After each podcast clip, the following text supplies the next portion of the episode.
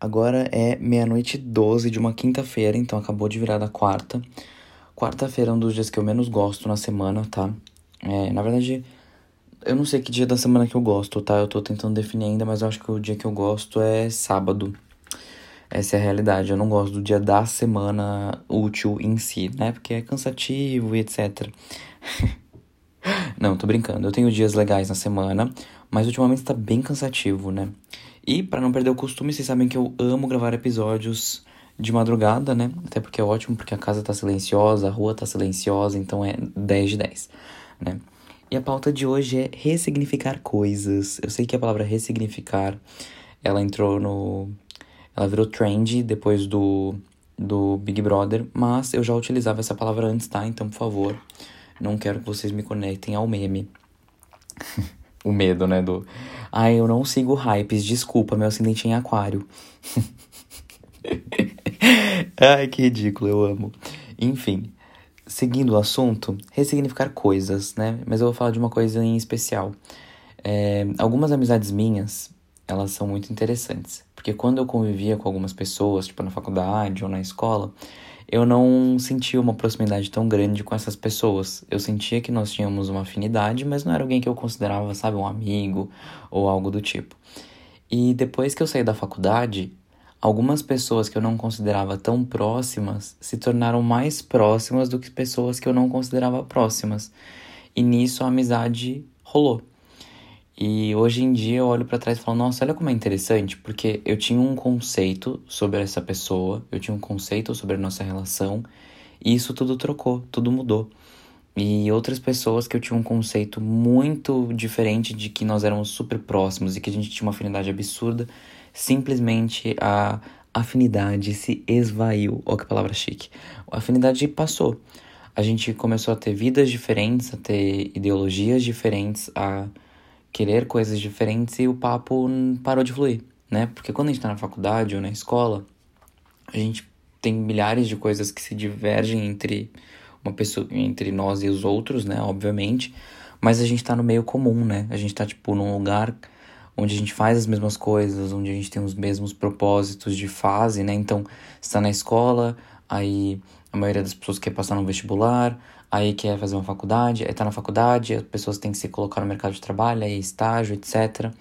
Tô falando assim, da minha realidade, tá? Como eu falei no episódio, acho que dois episódios atrás, a gente vive em bolhas, e na minha bolha, essa era a realidade, tá? Então é o que eu consigo trazer para vocês, porque eu não tenho outra realidade para passar. Mas eu sei que existem outras realidades, mas eu não, não tenho.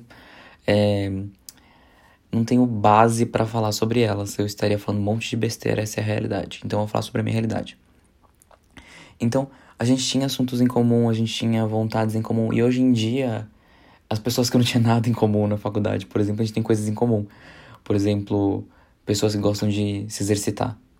E eu, eu gosto de me exercitar, por mais que essa semana eu esteja uma negação, não esteja praticamente me exercitando, eu gosto de me exercitar. Então, pessoas que gostam de se exercitar, elas vão gostar de conversar comigo sobre esse assunto, né? Pessoas que gostam de cozinhar vão gostar de conversar comigo sobre cozinhar, porque eu gosto de cozinhar. que mais? Música é uma coisa que eu gosto, ler é uma coisa que eu gosto, é, redes sociais é uma coisa que eu obviamente amo, né? É, empreendedorismo, porque eu tenho minha própria empresa, então assim, é uma parcela acho que 70% da minha vida é dedicado à minha empresa. Então, é foda. Então, tem alguns assuntos que hoje em dia bate com outras pessoas que antigamente não batia e vice-versa e por aí vai. Então, a vida ela faz uma seleção natural das pessoas, né, que estão próximas da gente. É muito interessante. E, e às vezes a gente também precisa ter o discernimento de falar, poxa, essa pessoa não tá mais fazendo sentido. Eu não faço sentido para ela e ela não faz sentido para mim.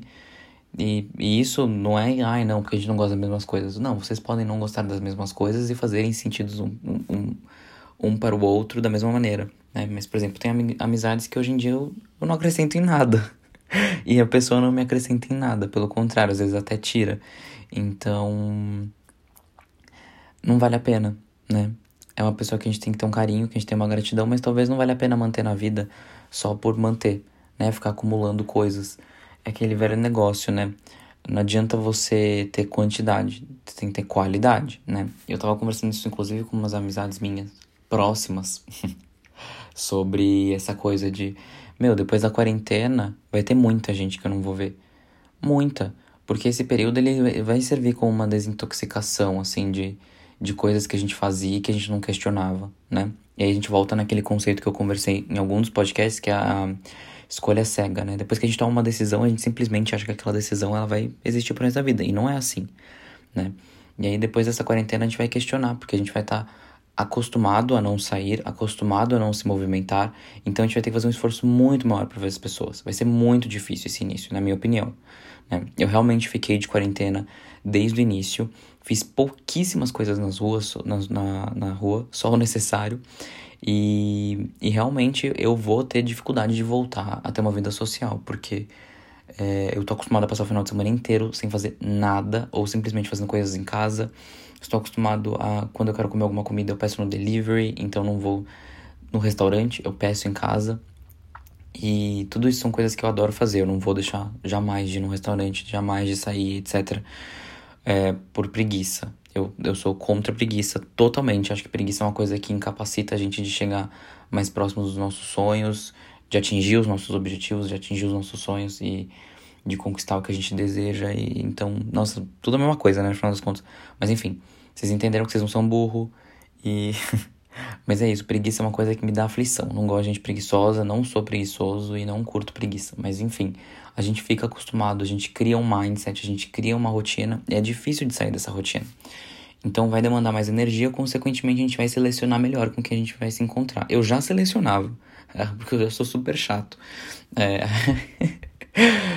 para me locomover e para me dedicar, eu sou uma pessoa que eu só me dedico quando eu realmente gosto e quando eu realmente quero, porque a gente não tem tempo para ficar gastando com coisa besta, na minha opinião, sabe? Tem gente que todo dia tá num encontro diferente, conhecendo gente nova. Fico, meu Deus do céu, pelo amor de Deus, que aflição. Não, não é para mim. E nunca foi e nunca vai ser. Acredito eu, né? Porque talvez num, um dia seja, tá? Não, vou, não posso falar nunca. Justin Bieber disse: Never say never. Fecha aspas. E. e aí. Ah, a gente é isso, enfim, a gente vai selecionar melhor as pessoas, isso é importante, e a gente vai ressignificar algumas amizades, outras pessoas se aproximaram da gente na quarentena, outras se afastaram. Eu acredito que isso tenha acontecido com todo mundo, muita gente relatou isso para mim, então imagino que isso seja algo que aconteceu com você também. E agora, vamos finalizar, vai o podcast, vamos finalizar o episódio já, um episódio curto, tá? Que não necessita de mais rodeios. E agora teremos, teremos não, nós já temos um e-mail especial do podcast, que é o podcast@wonderland.com podcast.wonderland.com. Wonderland você sabe inscrever porque é igualzinho o título do episódio, do episódio não, do, do podcast. Então se você não souber como se escreve Wonderland, você vai ler o título do episódio você vai descobrir, tá? Melhor do que eu ficar soletrando aqui. Mas eu vou soletrar. É W-O-N-D-A-N-L-A-N-D, ó que chique, Wonderland. Então é isso. Então, Wonderland é, não, pera. podcast.wonderland.com. Vocês podem me mandar para esse podcast história, causos, coisas legais para eu poder ler no, no, nos episódios, tá? Não sei se vai ter participação, porque meu podcast não é uma celebridade ainda, mas em breve será. E mas podem mandar uma história de vocês que vocês queiram contar, podem pedir conselhos e eu vou organizar em quadros, tá bom? Então, vai ter quadros de comentando histórias e quadro de dando conselhos, tá? Então vão ter os dois quadros no, no assim que existir é, material suficiente para fazer isso. Então podem me mandar. É... Só que é o seguinte, eu preciso que vocês digam se vocês querem ser anônimos, se vocês não querem ser anônimos, para qual é o quadro. Então no título do, do e-mail você coloca qual que é o quadro, se é para conselho ou se é para comentando histórias. Eu vou dar um nome bonitinho depois para esses para esses quadros, tá? Eu vou pensar aqui ou não também.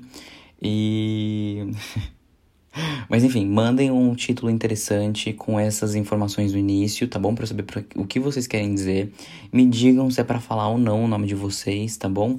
Escrevam de uma maneira interessante, porque eu vou realmente ler o que vocês escreveram. Então, escrevam de uma maneira interessante, senão eu vou ter que fazer todo um trabalho de remodelar tudo isso, tá bom?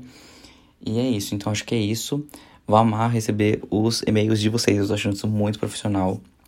E, bom, acabou por aqui. É, indica o podcast para algum amigo seu, se você gost, gost, gostou desse podcast. Tem sempre aquele amigo que vai gostar desse podcast, tá bom? Então pensa um pouquinho envia para ele, tá? Envia para aquela pessoa que você se aproximou da quarentena e fala: ai, olha que maravilhoso, a gente se aproximou na quarentena, nota 10 chique. E é isso. E avalie o podcast onde você pode avaliar, me segue onde você pode seguir, né, no podcast, que tem alguns lugares, por exemplo, Apple Podcast, você pode tanto avaliar quanto seguir. No Spotify você também pode me seguir. Então, siga o podcast e me siga nas redes sociais. Você me encontra como arroba Wonderland, eu já soletrei, então você já deve ter anotado, então eu não vou soletrar de novo. Então você me segue no Twitter, você me segue no Instagram, entendeu? E a gente vai ser uma grande família feliz. Mas é isso, tá bom? E é, tchau, né? Acabou. Beijo, tchau, uma ótima vida para todos.